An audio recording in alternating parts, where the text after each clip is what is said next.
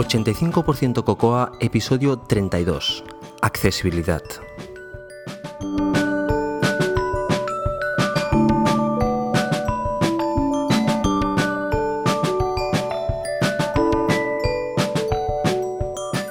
Segundo episodio especial de la semana. Hola, soy José Antonio Lobato de Binary Tricks y podéis encontrar más cosas sobre mí en mi web personal josealobato.com y también me podéis seguir en Twitter como arroba josealobato. Hoy tengo un invitado de excepción y también un tema de excepción. Hacía mucho tiempo que, que quería tratar este tema porque es un tema en el cual yo no soy experto y evidentemente a todos nos gusta aprender de, de estas cosas. Y es el tema de la accesibilidad en, tanto en el Mac como en, como en, como en los dispositivos móviles. Y ah, evidentemente yo no puedo tratar este tema mm, porque básicamente no, no lo conozco lo desconozco bastante y me he introducido en él hace poco. Y al enterarme que nuestro compañero Jonathan Chacón ah, pues domina ese tema, pues pensé am, a invitarlo para que, para que nos hablara del tema, puesto que yo opino que una buena aplicación tiene que ser ah, siempre accesible. Eso es una de las características que la denotan como una buena aplicación. Por lo tanto, ah, lo que le dije es si podía participar y hablamos un rato y hemos hecho eso, exactamente. Tenemos una, más que una entrevista, es una charla en la cual hablamos sobre, sobre accesibilidad. Y además le he pedido a Jonathan si nos podía seguir ilustrando en el futuro con este tema y me ha dicho que, va a participar, que nos va a grabar audios explicándonos cosas de, accesibilidad, con lo cual yo le estoy sumamente agradecido y creo que todos los que seguimos el podcast debemos eh, estarle agradecido porque es una información muy muy valuosa y que nos puede hacer aprender un montón de cosas sobre nuestra plataforma. Por lo tanto, aparte de que ya le doy las gracias en la grabación, ah, también ah, quiero darle las gracias ahora aquí antes de, empezar. Después de la grabación con Jonathan, también intento responder una pregunta, bueno, un par de preguntas, de hecho, que me han hecho en, en- últimamente acerca de las libretas a Moleskine. Entonces, mm, yo no puedo hacer otra cosa que hablaros de las que yo utilizo. Y eso es lo que vais a encontrar 10 minutitos al final. Pero antes de empezar, dejadme que eh, dé las gracias a nuestro patrocinador Magwell España, perdón, Magwell España. Os quiero hablar de que el número actual de, de Magwell, en el cual si pasáis por un kiosco lo tenéis que comprar, como no puede ser de otra forma, veréis, una portada, veréis que en la portada aparece un león, porque hay toda una sección en la cual nos habla de Lion. Es perfecto para aquellas personas que mm, todavía no han tenido la oportunidad de, de bajarse Lion y probarlo porque no sean developers o por simplemente porque no han tenido tiempo. Pues bueno, aquí nos hace un resumen de, las cosas nuevas, eh, las cosas que se pueden comentar sin romper el NDA, claro está.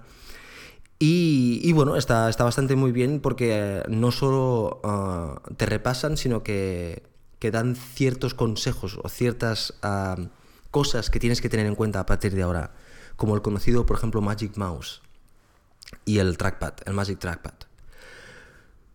La segunda cosa de la cual os quería hablar es que también hay otra sección que yo la he considerado sumamente interesante porque es una pregunta que nos hemos hecho todos los usuarios de Apple, que es ah, Apple TV o Mac Mini. Bueno, pues hay toda una sección en la cual nos habla del... También lo encontráis en la portada, de hecho, Apple TV y Mac Mini que te dicen las características de uno, las características de otro, que se puede hacer con uno, que se puede hacer con otro, y bueno, pues eh, te dan a ti elegir, pero al menos te ponen todas las cartas sobre la mesa, cosa que es eh, muy útil. Es un artículo que me he leído a medias, todavía no me he acabado de, leer, pero bueno, eh, me gusta que me solucionen este tipo de preguntas y te digo, al menos si no las solucionan, que las pongan eh, encima de la mesa con todas sus características y opiniones de personas que han probado ambas máquinas, pues siempre, es, siempre son de agradecer.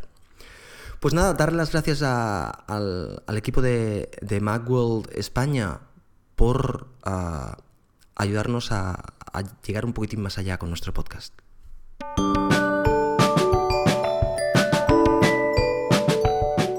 Bueno, hoy os tengo una sorpresa. De hecho, no es mucha sorpresa porque ya os la he dicho en la introducción, creo. Pero ah, yo tenía muchas ganas de hacer una entrevista a un señor del cual me han hablado muchas cosas y, ah, y bueno, simplemente tenía muchas ganas y además la temática que creo que vamos a tocar para mí es una temática ah, un poco desconocida, porque eh, esta es una de las cosas en las cuales no nos metemos mucho hasta que no nos damos cuenta de lo importante que es pero que yo quiero hacer a todo el mundo consciente de esta temática y qué mejor que invitar a una persona que domine esta temática y por hecho he, invitado que se pase por, por aquí, por la casa de 85% Cocoa, al, al señor Jonathan Chacón. Jonathan, bienvenido. Muchas gracias, José Antonio. Y muchas gracias por la oportunidad de compartir un poquito, digamos, entre comillas, mi especialidad. Dime dónde la gente te puede encontrar, Jonathan.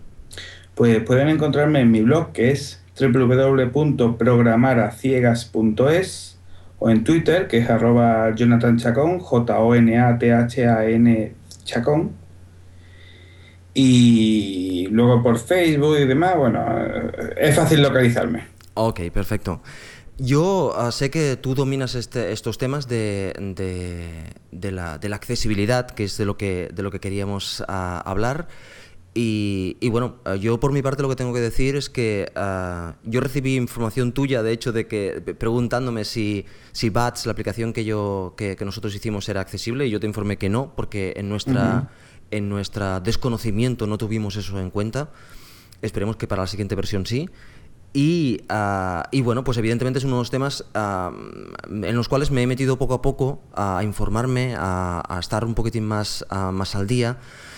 Y entonces es cuando descubres realmente, ostras, porque no todo el mundo hace las aplicaciones accesibles, porque es casi más fácil hacerlas accesibles que, que no accesibles. Yo creo que es simplemente por el, por el desconocimiento. Y entonces aquí venías a, que tú nos alecciones un poco y nos digas cuáles son tus, tus, tus lo que tú piensas y, tus eh, puntos a favor y tus puntos en contra y tus quejas al respecto de estas cosas, lo que tú quieras, lo que tú quieras contarnos al respecto, que nosotros somos todo oídos para, para aprender.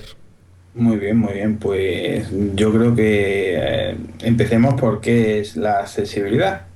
Que lo primero, yo doy muchas conferencias, de, siempre digo el título en plan broma de qué bonita es la accesibilidad, luego lo mezclo con software libre, diseño para todos y, mucho berenjenal, y la verdad es que estoy metido en muchas cosas pero siempre el tema principal es la accesibilidad, ya que es un ámbito de mi vida profesional, soy consultor, pero también es un ámbito de mi vida personal, ya que soy ciego. Entonces, muchas veces cuando hablo con un cliente, pues le puedo aportar tanto como consultor y desarrollador como persona ciega que tiene que encontrarse esos problemas. Bueno, pues centrándonos un poquito, esto de la accesibilidad es el conjunto de técnicas que permite a una persona sin prestar atención a sus habilidades físicas, psíquicas y sensoriales, acceder a un servicio, herramienta o contenido. Que aquí suena muy bonito, lo podéis consultar en la Wikipedia y demás. Todo muy bonito. Bueno, pues eh, las personas somos seres limitados. Si tú comparas al Homo sapiens, que es un mono sin pelo, sin garras, sin colmillos, sin rabo, es de los animales más defectuosos que hay para enfrentarse a la naturaleza. Pues el hombre con su ingenio y utilizando herramientas ha cambiado su entorno para que no le sea hostil. Esas herramientas son productos de apoyo. Un producto de apoyo es, es aquella herramienta que permite a una persona superar sus limitaciones, tanto físicas, sensoriales y cognitivas. Bueno, pues ya sabemos que es un producto de apoyo, que es la accesibilidad. Pues vamos a un poquito a, centrarnos en, el tema. Cuando una persona necesita acceder a, o utilizar una herramienta, pues dependiendo de sus capacidades y sus habilidades, pues accederá mejor o peor y también dependerá de quién ha hecho esa herramienta o ese contenido. Y aquí es donde encontramos los problemas de las personas con discapacidad. Y para dejar un poquito el rollo, que ya me voy a centrar un poquito en la tecnología, Es que mm, me gusta centrarme poquito a poco y así vamos profundizando. Bueno, pues ya, ya llegamos a la tecnología, encontramos los ordenadores, los teléfonos móviles, eh, los libros electrónicos y demás. Internet, la gran biblioteca de la historia de la humanidad, si no está ahí es que no existe y si no se inventará. Las personas con discapacidad a la hora de la tecnología con los entornos gráficos hemos encontrado muchísimos problemas, no solo las personas ciegas, porque dirás tú, bueno, un ciego no ve la pantalla y ya lo lleva crudo, pero es que una persona que no puede usar un ratón o un teclado también lo lleva crudo. una persona que no puede escuchar el equipo notificándole un error mediante un audio, también lo lleva crudo. Y una cosa muy importante que la gente no se percata, que todos somos discapacitados en potencia, porque tú eres eh, una persona adulta, sana, con todas tus capacidades físicas psíquicas y sensoriales, pero eres un discapacitado en potencia. No me refiero a que tengas un accidente, que Dios no lo quiere y demás, pero tú envejeces, todos envejecemos. Efectivamente.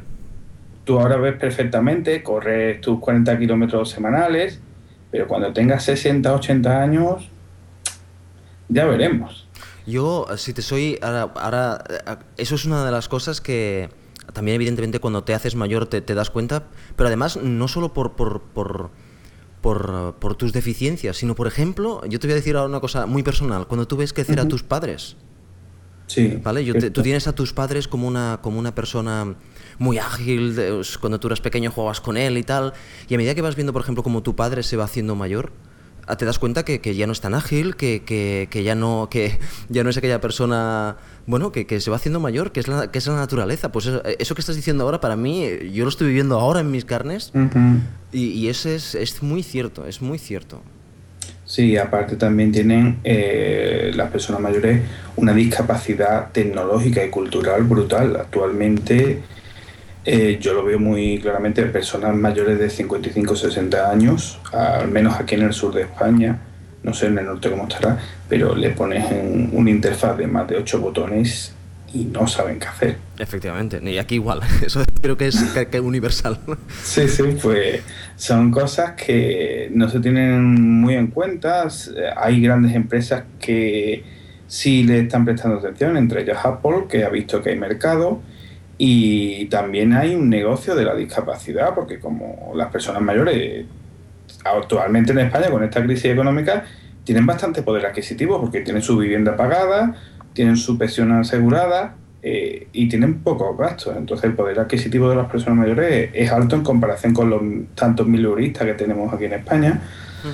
Entonces digamos que el mercado se está eh, interesando, que lo venden como interés social de hoy vamos a ayudar a los pobres discapacitados del mundo, pero también hay dinero por detrás. Yo, de todas formas, el tema de la accesibilidad, a medida que he ido leyendo y he ido informándome Ah, yo me he dado cuenta que, lo que tú has dicho, por ejemplo, ahora del tema de los pobres discapacitados, es que, es que no, no se trata de eso. Se trata de hacer las, las aplicaciones más accesibles a todos. Ahí está. Es que es el, es el problema, que se vende la accesibilidad para ciegos, sordos, gente de silla de rueda y poco más. No, no, eso, es un error, eso es un error porque todos, eh, es para todos. Es que una aplicación, cuando yo la verdad es que cuando, cuando, cuando leí y sobre todo mm. cuando, ah, creo que fue Iván Leider también me hizo una demostración de cómo se utilizaba el iPad ah, activando la accesibilidad y tal, me, me, sentí pequeñín, pequeñín, pequeñín por, por no haberlo sabido antes, por favor. Sí, no, pues la verdad es que es un tema bastante desconocido porque eh, las políticas de, digamos, de publicitación del mundo de la discapacidad eh, se están retrayendo muchísimo últimamente en Europa. Es una cosa de que, que nos molesta a muchos, digamos, discapacitados, orgullosos de ser personas, no de ser discapacitados. En los 90, si recuerdas, la ONCE estaba en plan de ciego salir al mundo y demostrar que estáis orgullosos de ser ciego, pero eso se ha retraído, pero bueno, eso ya es un tema de política interior y demás. Pero sí es cierto que ni el mercado ni la política hacen una publicidad real de que estamos ahí y demás. Y aparte no venden una idea muy importante. Las cosas accesibles son más cómodas para todo el mundo. Correcto. Correcto, ahí vengo yo.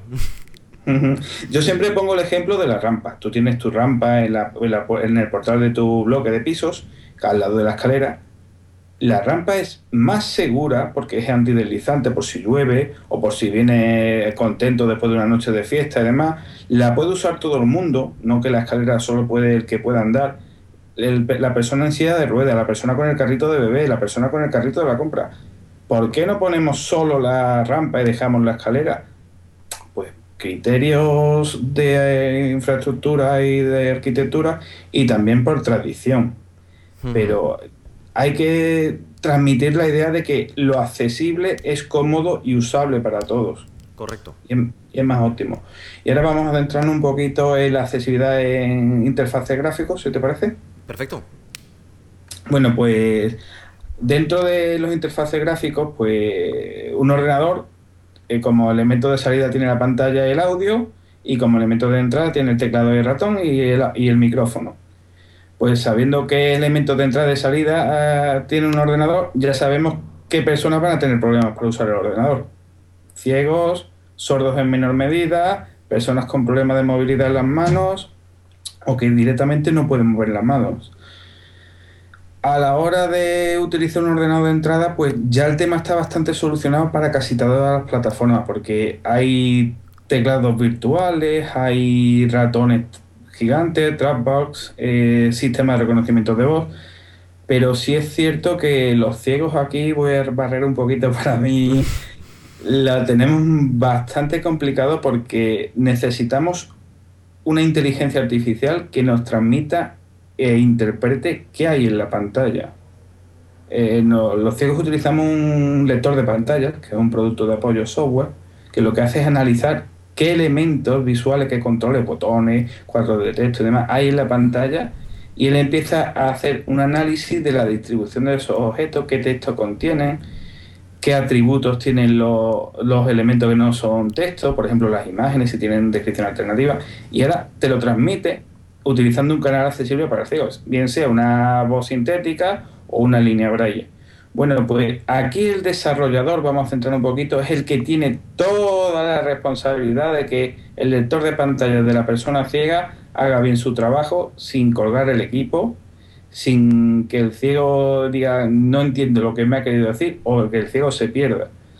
un desarrollador tiene que entender que todo control debe tener su etiqueta, un botón, un cuadro de texto, un cuadro de lista, todo tiene que estar etiquetado porque lo mismo que yo necesito saber qué es eso, la persona que lo ve también. Pues es uno de los errores más comunes.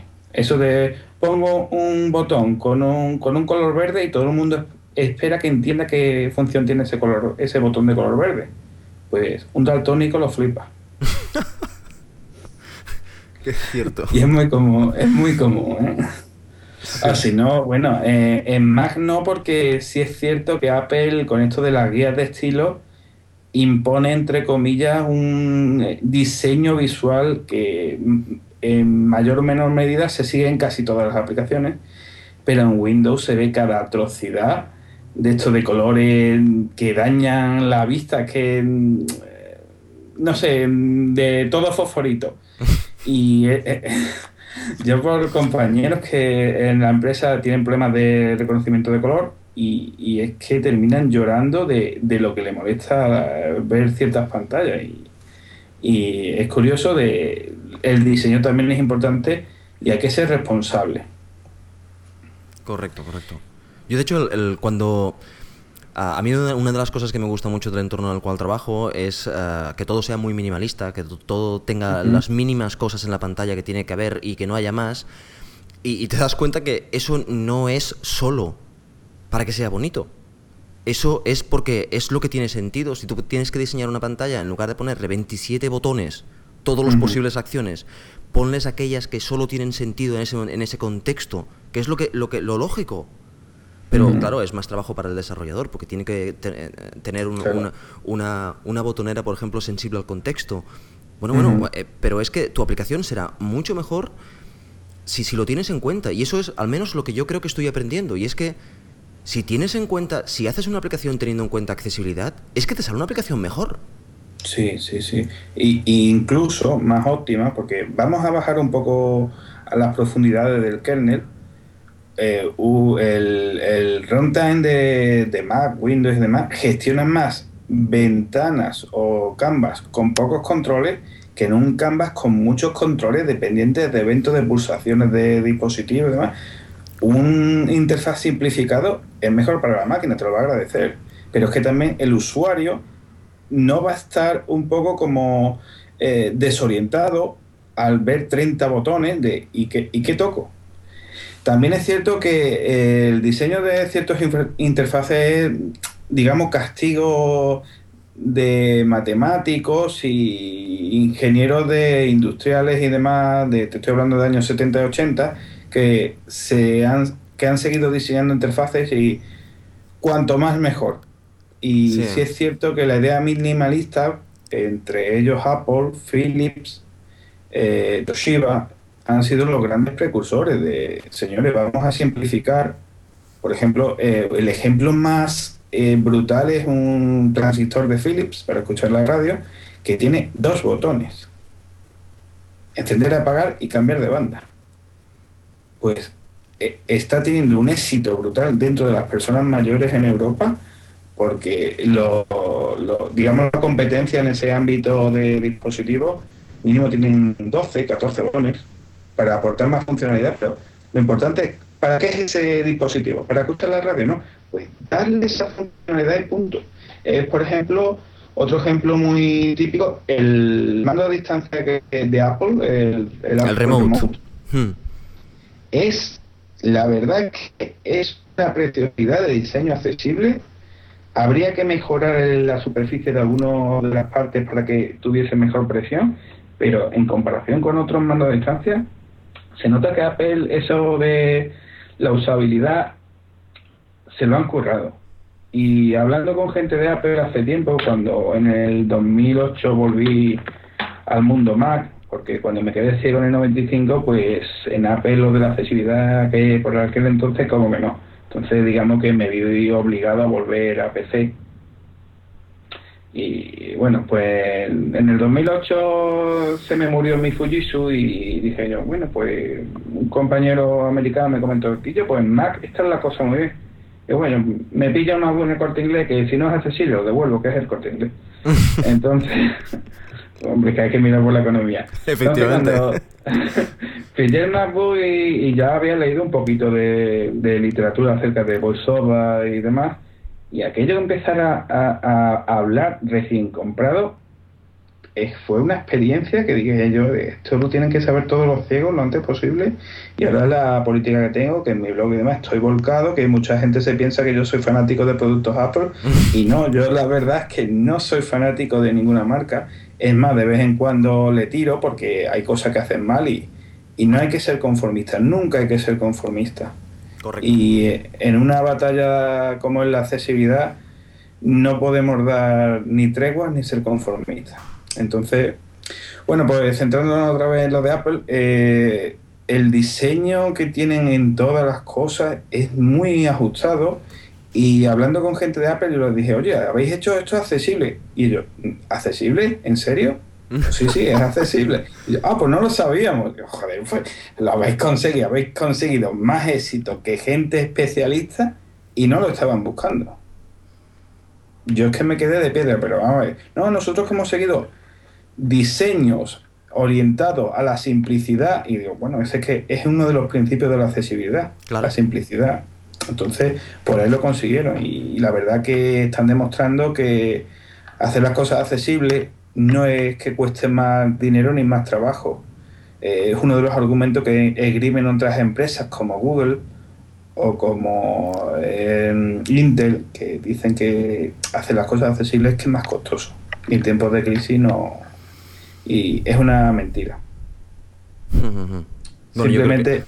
Dime, dime. No, simplemente posible, posiblemente el, pensar las cosas eh, puede resultar un poquitín más costoso inicialmente, pero eh, vaya, en mi experiencia es que el, beneficio es mucho más del que parece.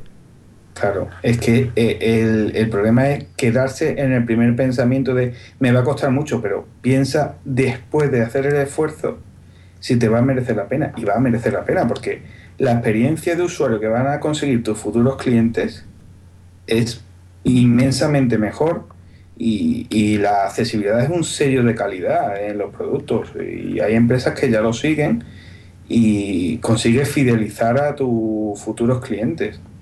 Eso a la hora de hablar de mercado, yo siempre vendo esa idea de señores empresarios que solo entendéis el concepto de dinero. Una importancia en las ventas es la fidelización. Pues una forma de fidelizar es conseguir una buena experiencia de usuario y conseguir una buena experiencia de usuario es garantizar que nadie va a encontrar problemas de confusión o de acceso. Pues algo accesible. Y también una cosa es que los parches siempre son más costosos que los requisitos iniciales de un proyecto. Entonces, convierte la accesibilidad en un requisito y no en un parche. Correcto. Y, y bueno, eh, cualquier cosa, pues pregunta, te toca. No, lo que te iba a decir. lo que te iba a decir es. ah, ya que estamos en el mundo de la. Bueno, primero que yo. Ah, la, la yo te, la, la idea de, de invitarte era. Yo quiero ah, desmitificar el hecho de, de- de la accesibilidad. eh, lo que te he dicho antes, el hecho de que la accesibilidad no es para grupos minoritarios, la accesibilidad es para todos.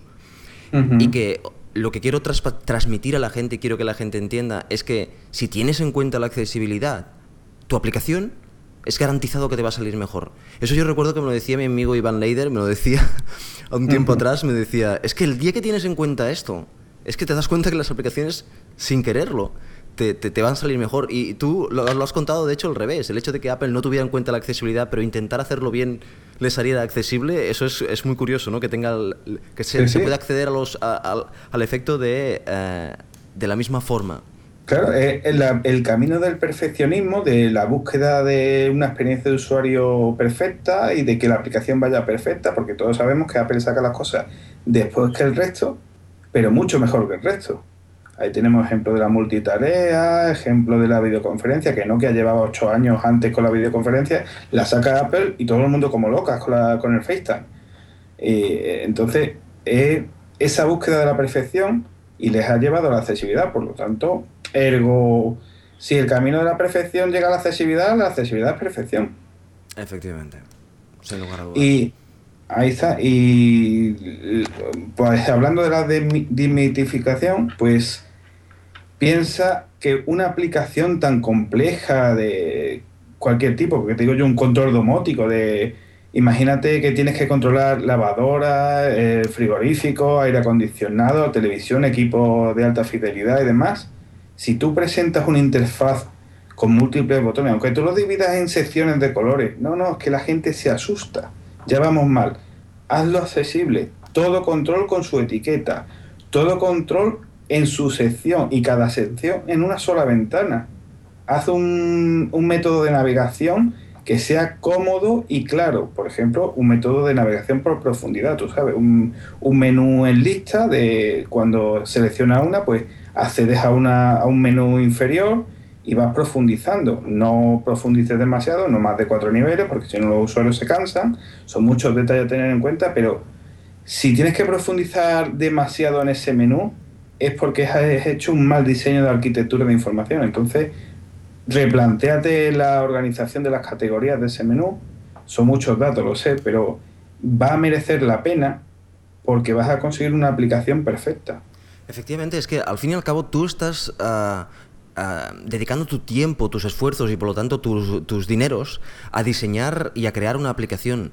Pues ten en cuenta todo esto, es que es, es, es- es- va en tu contra si no lo estás teniendo en cuenta, porque no te saldrá una aplicación eh, tan bien hecha como, como tienes que hacer, porque es una obligación. Ujú. Yo de hecho leo muchos eh, blogs y sigo a mucha gente que son especialistas de alguna forma o, o se, se autodenominan o los denominan como especialistas en, en user experience y todos estas, estos títulos que ahora parece que están muy de moda. Mm. Bueno, pues yo creo que en cierta manera toda persona que hace eh, software, si están enfocados a la, a la interfaz gráfico, y tú lo acabas de decir ahora, los datos también, también se tienen que tener en cuenta porque una interfaz Sí. gráfico, al fin y al cabo, es para mostrar unos datos, por lo tanto, ah, todo, todo va en consonancia, en cierta forma. Pues, eh, Ten en to- cuenta. Sí, sí, sí, perdón. no, pues simplemente que se tiene que tener todo en cuenta para, para, para, para después hacer una aplicación ah, accesible. Si no, Claro. realmente no. Todo el mundo tiene que ser un poquitín ah, especialista en user interface, especialista en, en interacción, Claro. para, hacer, para hacer esto bien. Ten en cuenta una cosa, tú cuando le presentas a un cliente una aplicación, al cliente no le separas el interfaz, el diseño, la capa de lógica y la capa de datos, se lo presentas en un solo bloque. Correcto. Al cliente no le interesa cómo hayas, model- hayas hecho el modelo de datos o hayas hecho la gestión lógica. Al cliente lo que le interesa es el resultado final, que es su experiencia de usuario y la obtención de los resultados u objetivos de la aplicación. Entonces hay que tenerlo todo en cuenta, como muy bien has dicho, Y si es cierto que o eres un programador ninja, como tú bien dices muchas veces, de saber un poquito de todo, y hay que ser muy ordenado y tener las cosas muy claras. Yo siempre recomiendo que antes de ponerse a picar código como un loco, de, piensa. Lo mismo que para hablar deberíamos pensar antes qué vamos a decir, para picar código deberíamos pensar antes cómo vamos a organizar ese código. Sí, y, y el código también se refiere al diseño, se refiere al método de navegación en la aplicación, un largo etcétera. Jonathan, otro día hablaremos en, más detalles de otras aplicaciones si, si, tú no tienes inconveniente de otras problema. en, detalles. Pero ah, ahora te, te, voy a coger porque, bueno, tengo que decirle a la audiencia que de esto no hemos preparado absolutamente nada. Eh, nos, hemos, nos, hemos, conectado a las 10 y hemos comenzado a grabar, por lo tanto, uh, y además Jonathan y yo en, en, lo que es hablar, por primera vez hemos hablado hoy, por uh -huh. lo tanto, esto es completamente improvisado y por eso te digo que te cojo un poquitín así, pero ¿me podrías decir una aplicación uh, que tú creas que está uh, bien hecha desde el punto de vista de, de la accesibilidad y otra que, que está mal hecha? Uh, me importa que sean de Mac, que sean de iOS, lo que, lo que tú quieras. pues te comento, mira, una muy bien hecha es la aplicación de mail, la de iPhone. La de iPad tiene detalles que, que habría que pulir. Y una muy, muy, muy, muy mal hecha, pero la verdad que bastante mal hecha, es la de eBay. Una aplicación que sería muy fácil hacerla bien y han utilizado técnicas de diseño de la interfaz absurdas. En vez de poner botones, han colocado imágenes que reaccionan al touching event. Eh, en vez de texto, han pintado el texto, un largo etcétera que dice esto es que esto es un engendro. Y la, y la prueba es que al usar esas técnicas del diseño, el interfaz refresca mal. Las conexiones a internet se ralentiza porque la interfaz está actualizándose y, y todo afecta en una mala experiencia de usuario. Ok, esta de, de eBay no, no, la he probado, por lo tanto ya la probaré para, para... Yo es que mi mujer es la que compra ahí, entonces... Nos toca, ¿no? sí, sí, por, para controlar la cuenta, tú sabes. bueno, pues y ahora, uh, fuera del micrófono, intentaré convencer a, a, a, Jonathan que nos venga otro día a contar más cosas. De todas formas, uh, yo le quería agradecer muchísimo que se tomara el tiempo de, de haber venido y... Y bueno, es un tema que, que entre todo tenemos que, you have que, a chat que message from Alejandro Julian Lopez. y que mejorar. Y, y, es nuestra responsabilidad. O sea que, que ahí estamos. Uh, Jonathan. Dime. Un segundo. Déjame decir esto otra vez porque he tenido una interrupción y no sé si se ha grabado. Sí, sí, vale. Bueno, yo fuera del micrófono ya hablaré con, con, Jonathan y le intentaré convencer de que nos venga otro día a contar más cosas, uh, pero de todas formas le quería agradecer el hecho de que haya, se haya tomado la, la molestia de, de, venir aquí a, a contarnos cosas. Y, y, bueno, Jonathan, uh, ¿volverás otra, otra vez, ¿eh que sí? Por supuesto. Venga, pues. Un saludo y bueno, uh, di otra vez, uh, por favor, para la gente que, que no yo haya uh, memorizado antes, por ejemplo, tu, tu Twitter o tu blog. ¿El blog era Programando a Ciegas? No, Programar a Ciegas. Programar a Ciegas, correcto. Punto es. Y el Twitter es arroba Jonathan Chacón, J-O-N-A-T-H-A-N, Chacón, C-H-A-C-O-N. Ok, y yo como siempre las pondré, ambas cosas las pondré en las notas del episodio, por lo tanto podéis acceder allí y tendréis eh, los, en, los enlaces. Pues Jonathan, muchas gracias. Hasta la próxima. A ti. Muy bien. Pues ya hablamos otro día.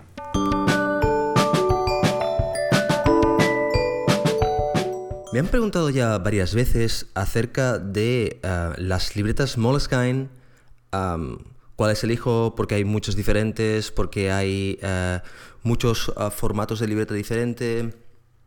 Bueno, esto como siempre es cuestión de gusto. Yo os voy a dar mi opinión y las que yo uso, y entonces eh, que cada uno elija lo que crea pertinente. Primero tenemos que tener en cuenta que Bueno, posiblemente empecemos por las bases. ¿Qué tipo de hoja quieres? Las hojas que quieren eh, te pueden vincular el tipo de libreta, pero bueno, inicialmente yo utilizo casi exclusivamente, y ahora os, matizaré el casi, las que tienen una rayita. O sea, se llaman roulette, que, es que tienen una rayita fina, ah, simplemente que me sirve de guía para escribir. O sea, las de raya, podríamos decir que se llamaban. Ah, bien, pues esa es la que yo utilizo, excepto una, que ya os comentaré más adelante. Y entonces ah, hay de dos tipos. Las de tapa dura, que llevan esa cinta de tela para saber en qué, punto te encuentras, y las de, las de tapa flexible, que, de cartón, podríamos decir, que se venden en paquetes de tres. O sea, las de tapa dura con, el hilito y la gomita, que son las clásicas, eso se venden por unidades. Mientras que las de tapa mm, blanda, eh, tapa flexible, se venden en paquetes de tres. Y hay miles de diferentes. Yo tengo ah, las negras, yo utilizo las de tapa negra, aunque las de tapa flexible me gustan mucho las marrones, pero nunca las encuentro. Bien, uh, pues ahora empezando, por ejemplo, empezamos por las etapa dura. En las etapa dura tenemos el tamaño de 9x14, que es básicamente un poquitín más grande que el iPhone. Y como es de tapa dura, pues tiene su gomita y tiene su telita para poner por el medio. Esas son perfectas si, si por ejemplo, vas con, una, bolsa de mano de estas ah, siempre, pues son perfectas porque se ponen ahí para tomar notas y tal. Pero para llevar en el bolsillo realmente son un poquitín grandes, porque ah, a no ser que sea invierno y lleves chaqueta porque ya te digo, son un poquitín más grandes que, el iPhone. Pero estas son las clásicas, estas son las típicas uh, Moleskine. Después hay una de tapa dura, que también lleva la gomita y la telita, que es un poquitín más grande. Son 13 x 21. Creo que 13 x 21 debe ser una cuartilla, más o menos. no, sé exactamente si es una cuartilla, pero me recuerda a ese tamaño. Ah, es un poquitín más pequeña que el iPad, podemos decir, pero más gruesa. Y esta también de tapa dura, por lo tanto también tiene su gomita y su tirita. Esta ah, es la más bonita de todas, podríamos decir. Estéticamente es, una libreta muy chula. Lo único es que a mí yo necesito más espacio para escribir. La primera, la pequeña, es para tomar notas rápidas, pero o hacer un dibujito rápido. Pero si lo que quiero es escribir, esta es un tamaño para a mi gusto, a mi gusto, cada uno tiene su gusto aquí, a mi gusto, demasiado ah, pequeño. Y siguiendo con las de tapa dura, después yo tengo ah, mi libreta favorita, podemos decir, que es ah, la más grande de todas. Es una es 21 por 30 y es ya un tamaño, creo que es mayor que, el folio. No, no, sé exactamente si es mayor que el folio, pero a, la vista parece mayor que un folio. Es grandota, también es de tapa dura, también tiene su tirita, lo tiene todo. Y es evidentemente mucho más cara. Y esta es la única que utilizo con, con hoja blanca, porque esta la utilizo ah, para hacer borradores de, si quiero hacer, ah, bueno, quiero dibujar cualquier cosa, ah, hago borradores. Además, si os gusta, por ejemplo, trabajar con acuarelas o, otro tipo de pinturas, pues estas la venden con, con hoja gruesa, para que la acuarela no traspase las siguientes hojas y tal. Bueno, básicamente para artistas, ¿no? Yo tengo las de hoja un poquitín más gruesa del normal, pero no llega a poder utilizar acuarelas. Y me gusta exactamente para eso, para hacer bocetos. Es una, página, imaginaros una doble página ah, completamente blanca, pues esta es, ah, ah, es perfecto para eso, porque para, dibujar, para hacer bocetos, hago un dibujo un cuadrado rápidamente y, pongo los, los, los, objetos en la pantalla del iPhone de una forma rápida y además con que hay suficiente espacio puedo sacar flechas y comentarlos. me gusta, me gusta mucho, es muy expresiva y me gusta. Es una libreta que me gusta y la llevo siempre en la carpeta, siempre que llevo el portátil, con que tiene más o menos el tamaño del portátil, la llevo siempre en la carpeta. Bueno, pues de estas, básicamente la que utilizo, yo antes utilizaba siempre las de tapadura, pero hace ya más de un año que dejé de utilizar las de tapadura, las pequeñas. Esta que os he dicho mediana y tal, mediana y pequeña, ya no las utilizo. Porque descubrí las de tapa blanda. Las de tapa blanda son mucho más simples, tienen la misma calidad de papel, pero son mucho más simples. La tapa es una tapa de cartón que emula piel como siempre, pero es una tapa de, cartón ah, flexible, completamente flexible, la puedes enrollar. Y se vende en paquetes de tres. Y además resulta un poco más económica. Bien, pues de esta de tapa flexible yo utilizo dos.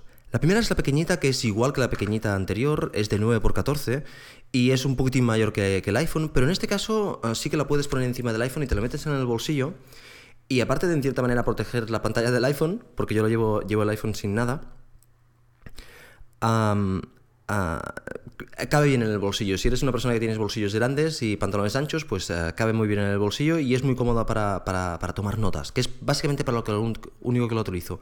Tomar una nota rápida o hacer un esquema rápido de, alguna cosa eh, es lo único que hago con esta, con esta libreta. Para mí en este caso es una libreta de, básicamente de, de desecho, podemos decir. La, la utilizo, dibujo, pa, pa, pa, y ya está. Y después tenemos la siguiente, que es un poquitín mayor que, que la de tapa dura. Es 19 por 30. Es ah, un poquitín más ancha, un poquitín más, más grande que el iPad, podemos decir. Y esta sí, esta tiene suficiente espacio como para escribir ah, y, bueno, la encuentro ya una libreta mucho más ah, decente. No llega a las libretas grandes, pero es una, una libreta mucho más decente. Y como os he dicho, se vende en, en paquetes de tres. Y es una tapa de cartón, igual es muy flexible y allí donde llevo el iPad llevo esta libreta también porque es muy cómoda para, para dibujar. Ah, tapa de cartón, sin ningún tipo de... sin cuerdecita y sin goma. Ah, como ya os digo, oh, muy flexible y esta sí, esta sí yo diría que es la libreta que más uso. Ah, con las compras de 3 en 3 siempre tienes libretas de repuesto para cuando se te acaban. No es tan gruesa, por lo tanto no cuesta tanto de acabarla, que no dura tanto y por lo tanto se, mientras libreta mientras más dura, si le das mucho trote, pues eh, se acaba destrozando bastante por fuera. En este caso, aunque no es tan gruesa, aunque bueno, tiene no sé cuántas páginas debe tener, pero ciento y pico páginas seguro.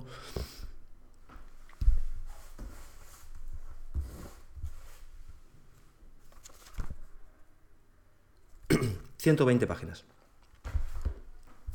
120 páginas tiene. Bueno, pues... eh, ah, pero bueno, es la calidad, tanto el papel como las, ah, portadas son calidad ah, Moleskine y están muy bien. Pues bueno, para hacer el resumen tenéis las de tapa duras, ah, 19 por 14, 13 por 21 y 21 por 30. Yo las utilizo todas con rayita, excepto la mayor, que la utilizo para dibujar, pero en estos momentos solo utilizo la grande de las de tapa dura. Las otras, hay alguna que tengo a media y otra que tengo por estrenar y las tengo guardadas.